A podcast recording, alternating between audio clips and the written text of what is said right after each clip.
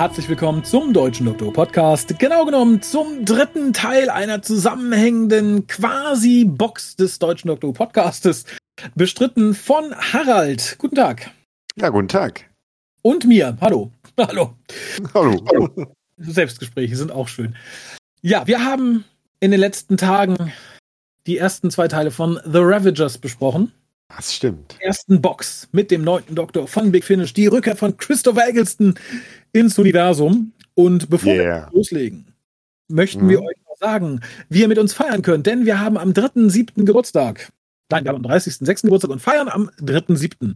Ab 18.30 erst auf dem deutschen Doctor Who Discord-Server und anschließend auf unserem WhoCast Discord-Server. Links setze ich mit auf die Webseite und veröffentliche auch mal bei Facebook etc., dass ihr dabei sein könnt. Schickt uns Einspieler, yeah. Karten, Geschenke, was auch immer ihr wollt. Es könnte sich lohnen. Wenn für euch nicht, das für uns. Ja, und heute erfahrt ihr, ob es sich gelohnt hat für uns oder ob es sich für euch lohnen könnte, die Box The Ravagers zu kaufen. Denn auch Teil 3 schrieb Nick Briggs. Regie führte auch Nick Briggs. Äh, ja, und da muss dazu sagen, das Ganze wurde, das haben wir schon gesagt, remotely aufgenommen im Jahre 2020. Sprich, das macht Big Finish ja bei allen Ranges mittlerweile so dank Corona. Da hat jeder Schauspieler das Equipment geschickt bekommen, hat es bei sich aufgebaut. Meistens in der Dusche oder so, ne? Irgendwie. Zumindest in einem Raum, der relativ schall, schallsicher ist, dass es nicht zu, zu duschig klingt tatsächlich. ja, nu, ja, nicht während die Dusche läuft, halt schon ähm, halt einfach den Raum genutzt irgendwie, je nachdem. Oh, vielleicht hätte das das Hörspiel hier verbessert, man weiß es nicht. der Fall Szenen mit Christopher Eggleston. Ja, nein, aber tatsächlich merkt man es zumindest Christopher Eggleston tonlich nicht an. Ob das Ganze regietechnisch so sinnvoll ist, weiß ich nicht. Ich finde nicht. Ich finde, man merkt auch bei deutschen Hörspielen oft, wenn eingeixt wurde. Und hier wird nur noch eingeixt. Mhm, und das ist irgendwie eine Schande. Aber gut. Ja, gerade jetzt in der dritten Folge gibt es eine, eine ganz spezielle Szene, wo wir aber wahrscheinlich weiter hinten drüber sprechen werden, wo ja, ich da bin das sehr deutlich wird. Also, also für mich irgendwie, ähm, aber später ja, dazu. Ja, da bin ich gespannt. Aber ja, die, die gibt es so ziemlich gegen Ende noch, ja, wo ich dachte, oh mein Gott. Mhm.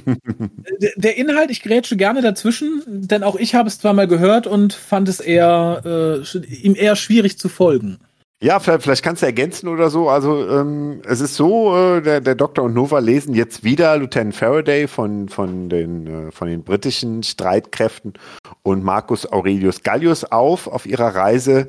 Und ähm, ja, es, also es, es stellt sich heraus, dass die Ravagers hinter Angstpheromonen her sind und ähm, deshalb ähm, hatte quasi Audrey die Strategie, dass sie dieses Spiel in die Welt setzt, um halt bei diesen Fugitives Angstpheromone äh, oder die Angstpheromone ausstoßen zu lassen, damit die Ravagers sich darauf stürzen. Aber es kommt heraus, dass die am meisten heiß sind auf ihre eigenen Angstpheromone, also danach süchtig sind und gar nicht die von fremden Lebewesen. Das heißt, eine einfache regelmäßige Umprogrammierung des Spiels würde schon reichen, und dann wären diese, diese Kreaturen, die man da für dieses Spiel halt irgendwie zusammengetrieben hat, wären überhaupt nicht nötig. Also sie müssten einfach nur das Spiel für die Ravagers regelmäßig umprogrammieren. Oh.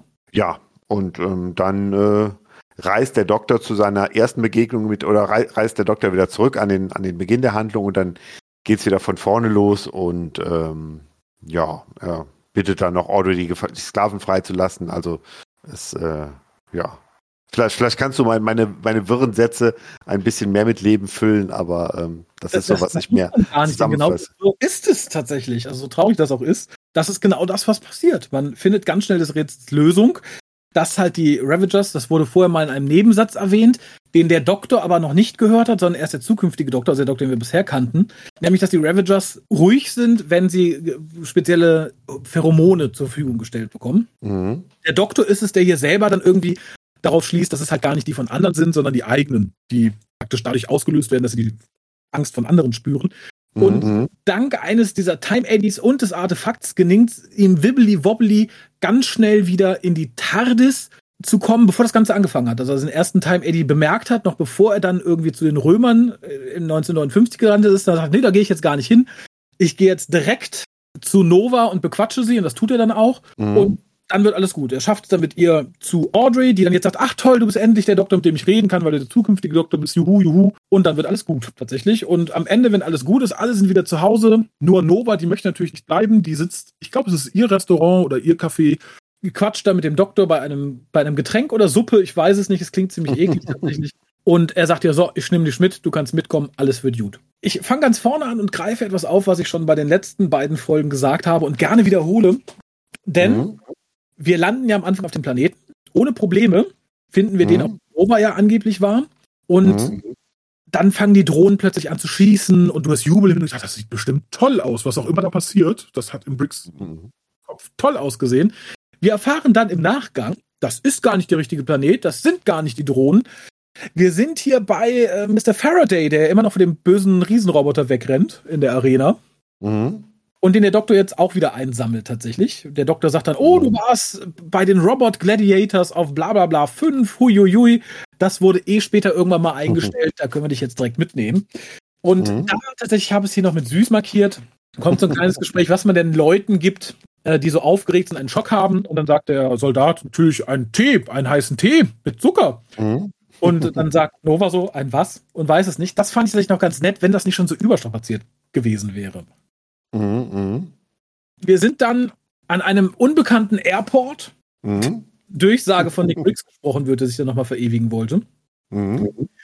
Und wir sind wieder bei Orto, die jetzt ein bisschen älter ist und zu der der Doktor dann widerspricht. Und mhm. sieht dann kurz zusammen, was in den fünf Jahren passiert ist. Das mhm. ist, uns wieder viel erzählt.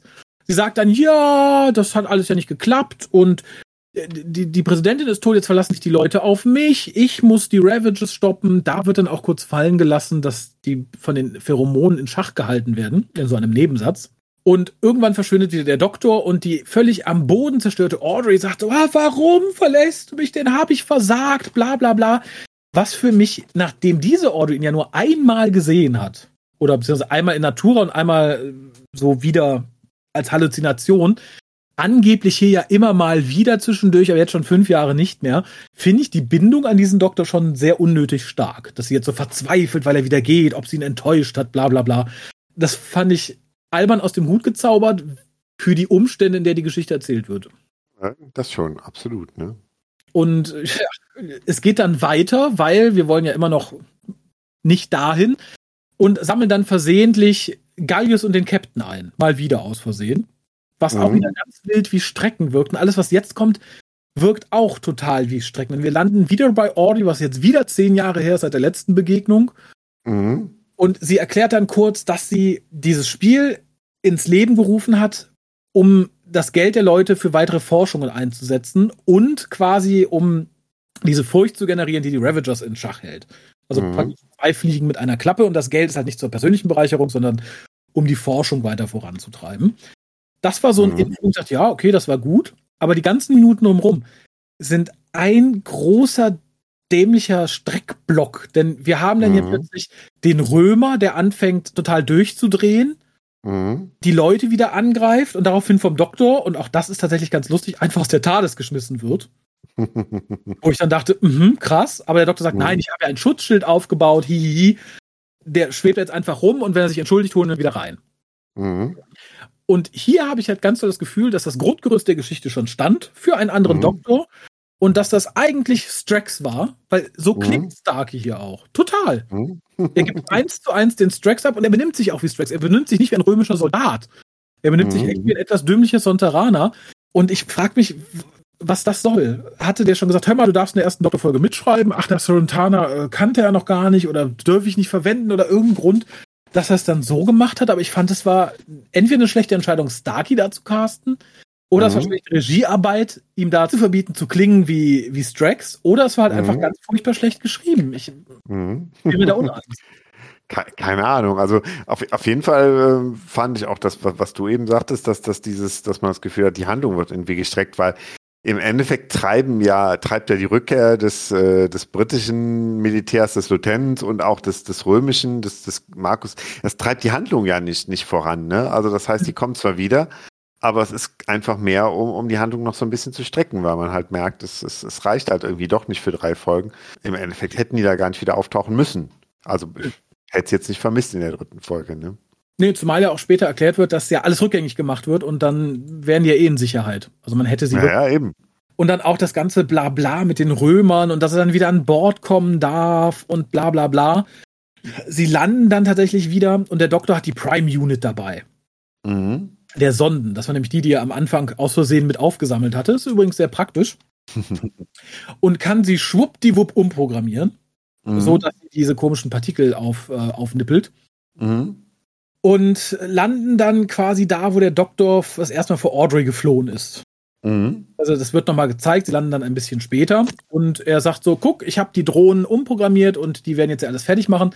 Aber, und das fand ich irgendwie lustig, fand aber schade, dass es nicht weiter ausgebaut wurde, die Drohnen haben irgendwie keinen Bock. die hocken einfach in der TARDIS. Ich fand da ganz süß, dass Nova sagt, ich dachte, die werden jetzt voice-activated, bla bla bla, so eine kleine Streitigkeit herumläuft. Aber erstmal passiert nichts, damit mhm. das dann später noch viel, viel spannender ist. Mhm. Denn Ordi sagt, nee, Doktor, ich kann dir noch nicht vertrauen ich muss dich jetzt erstmal alle verhaften lassen, du bist noch nicht der Doktor aus der Zukunft, den ich brauche, du hast noch keine Ahnung, was du tust. und das endet dann auch wieder mit einem quasi kleinen Cliffhanger, dass Audrey schießt und nur der Doktor erwacht dann später wieder und ist gefangen. Der Rest noch nicht. Der Rest konnte fliehen. Mhm. Und Audrey betont hier nochmal, und da war ich dann schon müde, dass sie ja sehr aufpassen muss, was sie sagt. Sie darf dem Doktor aus der Vergangenheit nicht zu viel verraten. Bla bla mhm. bla. Warum das genauso ist, wird überhaupt nicht klar. Also das hätte der nee. Doktor ausführen können, sie ausführen können, dadurch, dass er eh alles retconnt, was passiert. Alles. Mhm. Er hätte sie es auch direkt sagen können. Mhm. Es setzt sich dann weiter fort, dass die Worte vom Doktor nicht verstanden werden, denn Audrey kennt weder Zucker noch Tee. Also er fragt, sie sagte, sie sagte so, frag mich doch irgendwas Einfaches, was ich beantworten kann. Er sagt, was, was soll ich dir denn, soll ich dich denn fragen, wie viel Zucker du in deinen Tee möchtest? Wie viel was in meinen was? Fand ich auch wieder punktuell süß, wäre es nicht schon so überstrapaziert gewesen. Mm, mm, absolut, ne? Und auch das ist wieder so ein absolutes Streckding, was nur dazu dient, dass wir halt warten, während Nova mit den Römern und den anderen durch die Kanalisation läuft, die sie natürlich gut kennt als Köchin, warum auch immer. Mhm. und dann die Drohnen aktiviert. Ich finde übrigens, die Drohne klang relativ schlecht. Also es gibt ja immer ganz gute Robotereffekte, die man gut versteht und welche, die man schlecht versteht. Und das fand ich aber fast unverständlich. Ja, und auch, und, und trotzdem auch kein, kein, also man hat immer das Gefühl, dass es so Effekte gibt, die irgendwie immer wieder kommen, irgendwie. Wenn irgendwie ein teuflisches Wesen auftaucht, hat man einen bestimmten Effekt und wenn irgendwie Roboter auftaucht, hat man einen bestimmten Effekt. Also es ist so ein bisschen irgendwie, äh, ja, ähm, zu, zu gewohnt und ja, trotzdem halt ein bisschen übertrieben halt, ne, dass man es halt schwer verstehen kann. Ja, und wie gesagt, das hat es mir nicht leichter gemacht. Zumal dann irgendwie noch ein kleiner Pep-Talk für die Drohne gehalten werden muss, warum auch immer. Sie erzählt dann, mhm. dass sie gut sind, was ich schon ganz unnötig fand, so niedlich ich es auch finde, dass die Chefdrohne Cynthia heißt.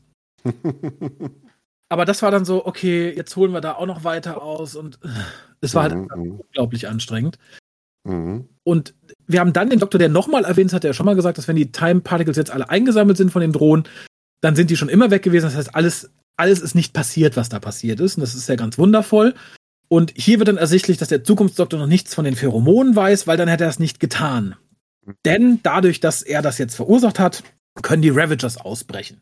Und pünktlich zum Cliffhanger auf der LP wird der Doktor dann von einem Time Eddy erwischt. Du, du, du, ja, und was kann der Doktor machen in einem Time Eddy? Allein wie er ist. Das Drehbuch hangelt sich ja seit drei Folgen immer nur von Dialog erklärendem zu Dialog erklärendem. Hier redet er dann mit sich selbst. Und später mit Audrey, ähm, die ihn jetzt auch wieder mit ihm Kontakt hat, also mit quasi dem, der ihr immer erschienen ist. Das ist jetzt quasi mhm. das Gegenstück von dem, was wir bisher die ganze Zeit gesehen haben. Mhm. Wir erfahren dann im Nachhinein, dass Audrey tatsächlich, als er von diesem, äh, das ist der Dr. Audrey, als er von diesem Eddie erfasst wurde, sie davor gerettet hat. Mhm. mhm. Das ist auch etwas, was komplett optisch abgelaufen sein muss. Mhm. genau, aber auch nur optisch in Nicolas Briggs Kopf, genau. Genau. Was allerdings alle Personen im Hörspiel sehen, ist dann tatsächlich, dass während sie streiten, am Himmel sieht man die ganzen Ravagers, die jetzt quasi alles auffressen. Mhm. Und ich fand ein bisschen schade, dass man jetzt fast jede Begegnung mit Audrey aus der Vergangenheit aus mhm. des Doktors Sicht nochmal sieht, ohne eine Änderung. Mhm. Ohne dass er viel dazu erzählt. Das war auch wieder so, da hat man mir noch eine Minute oder zwei rausgeholt irgendwie. Mhm.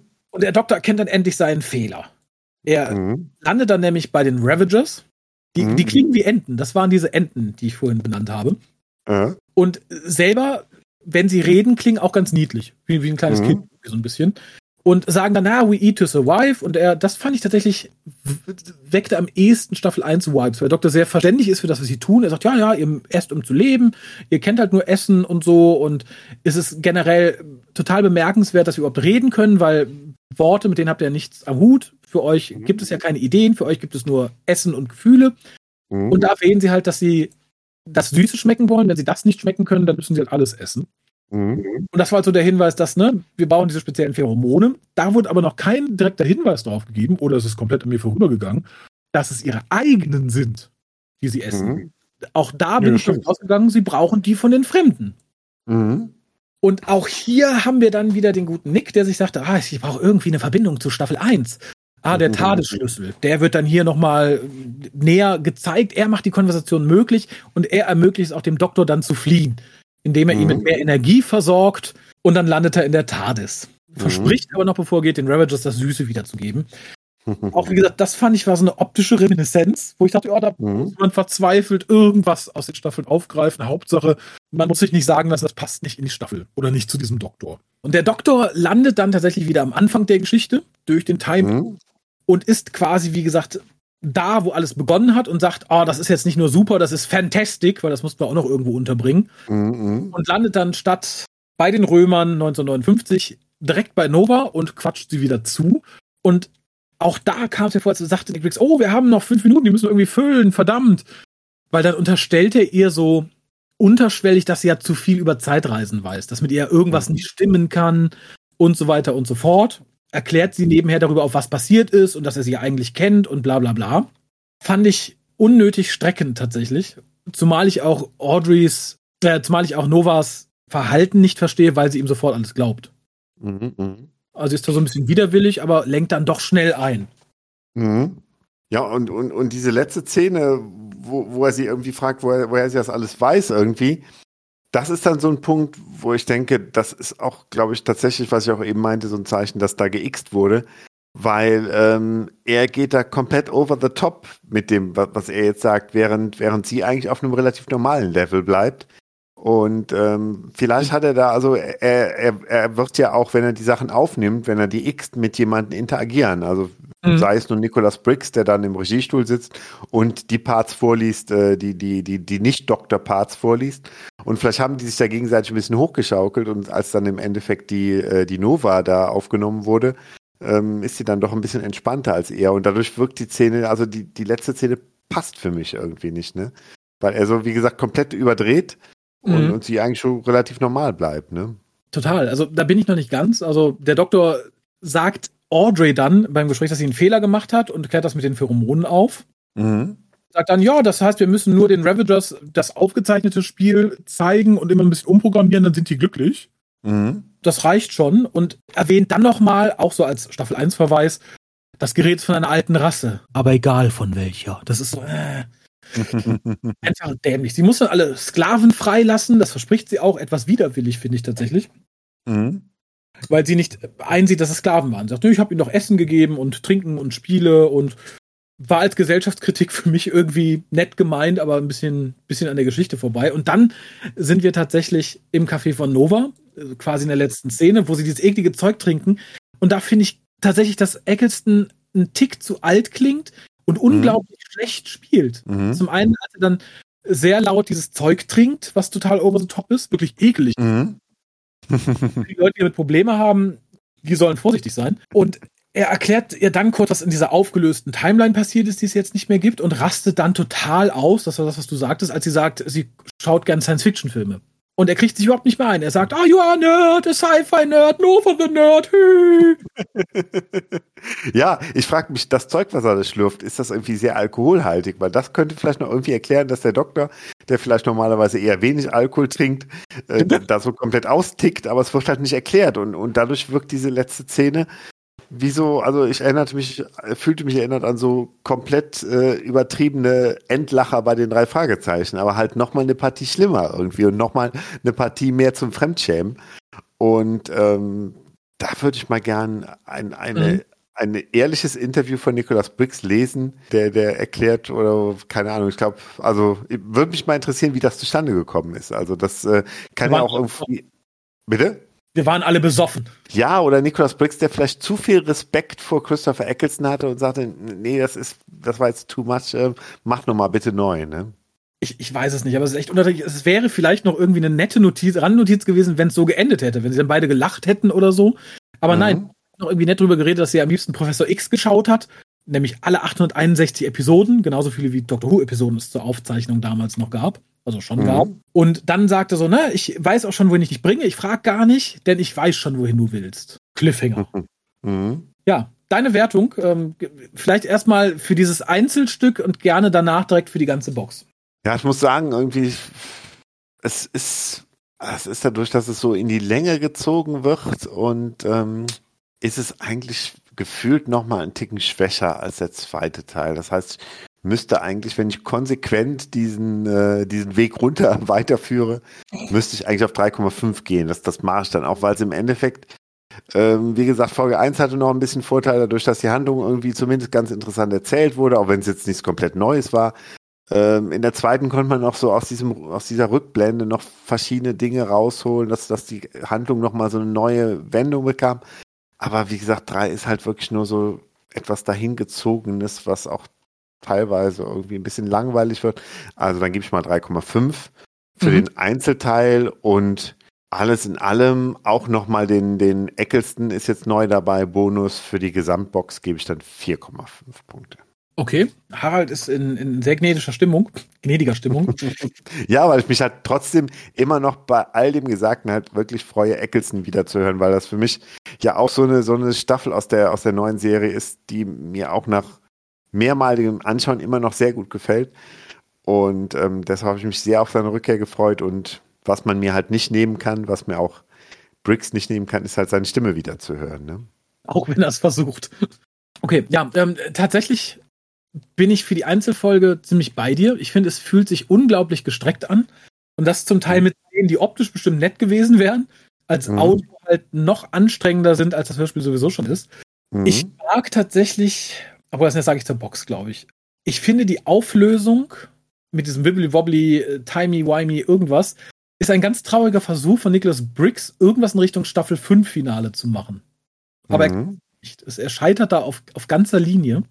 Mhm. Für die Folge bin ich tatsächlich auch so bei 2,5 bis 3 Punkten. Okay, oh. Wiederholungen und aus Strecken besteht und ja, nicht, nichts eigenes hat. Mhm. Bring dann zur ganzen Box, wenn ich das Ganze als Gesamt Geschichte bewerte, muss ich sagen, sie ist eindeutig zu lang. Sie ist viel zu lang, sie wirkt viel zu gestreckt. Das Ganze hätte man schön und locker in einer Stunde, vielleicht anderthalb erzählen können. Anderthalb maximal. Mhm. Ich finde die M Musik die ganze Staffel über unglaublich gut. Mhm. Das ist ein großer Pluspunkt. Allerdings so weit weg wie von Staffel 1 wie der TV-Film. An das erinnerte mich es übrigens teilweise. Mhm. Und trotzdem hat man, glaube ich, versucht, es, ähm, weil man, man, es, es wirkt ja manchmal doch ein bisschen mehr orchestriert und so. Äh, also, dass, dass man irgendwie so ein bisschen sich dann doch an das große Orchester der, der, der ersten Fernsehstaffel, der ersten neuen Fernsehstaffel erinnert fühlt. Und äh, man hat, glaube ich, schon versucht, so zu sein, hat es aber dann doch in der Form, glaube ich, so nicht hinbekommen. Äh, total. Und ich finde, man hätte es dann entweder bleiben lassen sollen oder sich mehr Mühe geben. So ist es ein sehr, sehr schöner Soundtrack, der aber mhm. das falsche Gefühl vermittelt. Mhm. Ähnlich wie die ganze Geschichte an sich. Mal abgesehen von so Momenten wie, guck mal hier der Schlüssel, oh ja, mein, mein, mein Volk ist tot. So wirklich so drei, vier Punkten, die ja wirklich wirken, als hätte man sie im Nachhinein reingepopelt, wirkt es nicht wie eine mhm. neue Geschichte, sondern was ganz anderes. Mhm. Ich finde die Idee mit den Ravagers sehr, sehr cool. Und ich hätte mir das mhm. Ganze tatsächlich irgendwie sehr gut vorstellen können, wenn man gesagt hätte, okay, wir haben vier Boxen, diesen mhm. eine Staffel, alles Einzelgeschichten, aber eine durchgehende Handlung mit den Ravagers. Dass du es am Anfang hättest, dann ein, zwei Mal in der Mitte vielleicht, am Ende wird es dann so aufgeklärt. Das wäre gut gewesen. Das wäre ein guter roter Faden gewesen, mhm. der eine Staffel hätte ziehen können. So für eine Geschichte ist es mhm. viel schnell runtergefrühstückt und traurig. Und wenn diese beiden Sachen zusammenkommen, ich sage, es ist schnell runtergefrühstückt und trotzdem wirkt es gestreckt, dann sagt das schon mhm. ganz viel aus, glaube ich. Mhm, das stimmt. Ich finde, es ist faul, dass man uns nicht verortet, wo das für den Doktor spielt. Das hätte man tun mhm. finde ich, wenn man schon irgendwie nach so langer Zeit Eccleston holt und sagt, hier, hm, neunter Doktor und die Probleme sind ja bekannt, wo man ihn mhm. ein. Ich finde Nova absolut uninteressant als Companion. Ich mag weder ihre Stimme, noch hat sie hier eine richtige Geschichte bekommen, außer hier, dass sie mit Eltern das geguckt hat, kochen kann, mhm. unglücklich auf ihrem Planeten ist. Das ist alles ganz, ganz, ganz dünn meines Erachtens. Und mhm. ohne jemanden diffamieren zu wollen, ich habe den dritten Teil gehört, als jemand anders anwesend war. Und der lachte irgendwann so ab dem, ab dem zweiten Drittel, grinst mich an und sagt, Nova ist schon so richtig schwarz, oder? Ich so, ja, tatsächlich. da ist es vielleicht gut gespielt und gecastet, dass man direkt etwas vor Augen hat, woran Nicholas Briggs ansonsten im Hörspiel total scheitert. Mhm, mhm. Ich, ich, ich denke, um, um wirklich auch so die Leute abzuholen, die sagen, auch der neunte Doktor ist jetzt nicht mein Lieblingsdoktor, aber ich höre halt trotzdem mal rein, weil er jetzt neu dabei ist. Ähm, ich glaube, die hätte man besser abgeholt, wenn man eine Box gemacht hätte mit drei sehr unterschiedlichen Folgen, die alle so ein bisschen so eine Art Showcase gewesen wären. Was kann man, welche Geschichten kann man mit dem neunten Doktor im Audiomedium erzählen, die man vielleicht im Fernsehen nicht so nicht erzählt hat und ihn trotzdem halt wiedererkennbar machen. Ne? Also wirklich so, dass man macht, man macht jetzt mal drei Folgen, die wirklich so ganz unterschiedlich sind, wie man so ein bisschen auch am Beginn der Staffel gemacht hat, dass ja. man sagt, Rose spielt dann irgendwie auf der, auf der, auf der Erde der Jetztzeit und dann gibt's die nächste Folge, die halt in der, in der fernen Zukunft spielt, auf, einem, auf, einer, auf einer Raumstation und dann gibt's die dritte Folge, die wieder in der fernen Vergangenheit spielt oder in der, keine Ahnung, also vor 100 Jahren oder irgendwas. Ne? Mhm. Also dass man wirklich drei Folgen macht, die von den Settings her und von den Stores her komplett unterschiedlich sind. Und sowas hätte man, glaube ich, jetzt in dieser Audiobox auch machen sollen, um einfach den Leuten ähm, auf den Geschmack zu bringen, dass die Leute, die sagen, auch mir hat jetzt die erste Folge nicht gefallen und mir hat die zweite ganz gut gefallen. Ne? Aber ähm, ich glaube, dafür ist dann äh, Niklas, Niklas Briggs auch zu sehr drauf, dass er sagt, okay, jetzt haben wir hier was Neues und das möchte ich jetzt erstmal unter meine Fittiche nehmen. Ne? Und erst ab der zweiten Box stehe ich, ähm, gestehe ich es anderen Leuten zu, dass die halt auch ein bisschen was dafür schreiben dürfen. Ne? Erstmal das und ich denke, leider ist es auch eine kommerzielle Sache, weil so hat man eine Geschichte aus dem Fundus rauskramen müssen und eine mhm und hat direkt drei CDs, also drei Einzelgeschichten vollgepackt damit. Man müsste es ein bisschen strecken, man hat aber nur einen, einen Cast, man braucht nicht noch zusätzlich Leute und so weiter und so fort. Und das ist, glaube ich, ein bisschen schade. Also ich finde auch, da hätte man verschiedene Geschichten erzählen sollen. Das wäre dem Gefühl näher gekommen und es hätte einige Ausreißer kaschiert. So ist es halt tatsächlich eine viel zu aufgeblähte, eigentlich inhaltsarme Geschichte. Und das ist sehr, sehr schade. Und ich finde es wird Eccleston eigentlich auch nicht gerecht, auch wenn das Skript versucht, sehr clever zu sein durch die Art, wie es erzählt, aber tatsächlich da, wo es eckig und kantig wird, total daran scheitert und über die eigenen Füße stolpert. Das finde ich schade. Mhm. Das stimmt. Ja, ich finde, wenn, wenn, wenn, wenn, wenn Briggs irgendwie, also das war ja auch damals, ich glaube, dieses, dieses Dark Eyes war ja die erste Box, wo man den, äh, wo man den Paul McGann Doktor aus den Monthlies rausgeholt hatte und ihm dann so einen etwas größeren äh, Handlungsbogen ja. gab. Ne? Und, und damals Dark Eyes erinnerte mich halt, oder erinnerte, glaube ich, viele sehr an, an The Chase, weil es mhm. auch so, so eine wilde Jagd irgendwie äh, war durch, durch Raum und Zeit. Und, und hier fühlte ich mich zumindest zu Beginn und ich dachte, es, es geht vielleicht tatsächlich auch in so eine Richtung, so ein bisschen an The War Games erinnert. Also gerade als dann da die, äh, die, ähm, die, äh, die Römer da am Piccadilly Circus auftauchen. Ja. Und ähm, ich glaube, das ist auch so ein bisschen immer sowas von, von, von, von Briggs, wenn er sagt, oh, ich möchte jetzt eine große Doctor Who-Geschichte erzählen. Ich nehme einfach was aus der alten Serie versuche es in die Jetztzeit zu bringen und es halt ein bisschen anders zu erzählen. Und ähm, ähm, am, am, Schluss, also im zweiten Teil ähm, wird die, wird die ähm, Ähnlichkeit zu The Wargames dann ein bisschen, bisschen blasser, aber ähm, ja, irgendwie fühlt ich mich schon daran erinnert. Ne? Mhm. Ja, tatsächlich. Es ist Wargames im anderen Setting, mit anderen Gründen. Aber es reicht halt für mich vorn und hinten nicht. Und das finde ich schade. Und wie gesagt, ich finde, Christopher Eccleston hätte eigentlich was Besseres verdient für seine erste, für sein, für seinen Einstand bei Big Finish sozusagen. Das auf jeden Fall, ne? Also, genau, da hätte ich mir auch vieles Schöneres vorstellen können, ne? Wie gesagt, auch, auch gerade, was ich eben halt schon mal sagte, dass man halt drei vollkommen verschiedene Sachen macht, dass für jeden irgendwie was dabei ist, ne? Wie so eine kleine Pralinenschachtel. Und die Leute, die sagen, ach, ich habe aber lieber Sachen, die irgendwie Histories sind und nicht irgendwie in der Zukunft spielen, dass jeder halt irgendwas daraus finden kann, wo er sagt, hey, das macht mir Spaß. Ne? Ja. Wäre auch eine bessere Werbung, wie gesagt, für spätere, für spätere Boxen gewesen. Ne? Ich hoffe, dass man mit der zweiten Box das dann quasi nachholt. Ich habe jetzt noch keine Ahnung. Ich habe irgendwo gelesen, wer die drei Folgen aus der zweiten Box geschrieben hat. Mhm. Aber ähm, über die genauen Stories habe ich leider noch nichts gelesen. Ich bin gespannt. Wir werden auf jeden Fall reinhören und euch informieren. Ich bedanke mich auf jeden Fall bei dir, Harald, fürs mit reinhören. Ich bedanke mich bei euch fürs uns zuhören. Und wenn ihr es selber gehört habt und es vielleicht wunderbar toll fandet oder genauso kacke, schreibt uns einfach mal an info.hukas.de, was ihr davon gehalten habt und ob ihr bei der zweiten Box auch zugreifen werdet. Ich bedanke mich bei euch allen. Bis denn. Tschüss.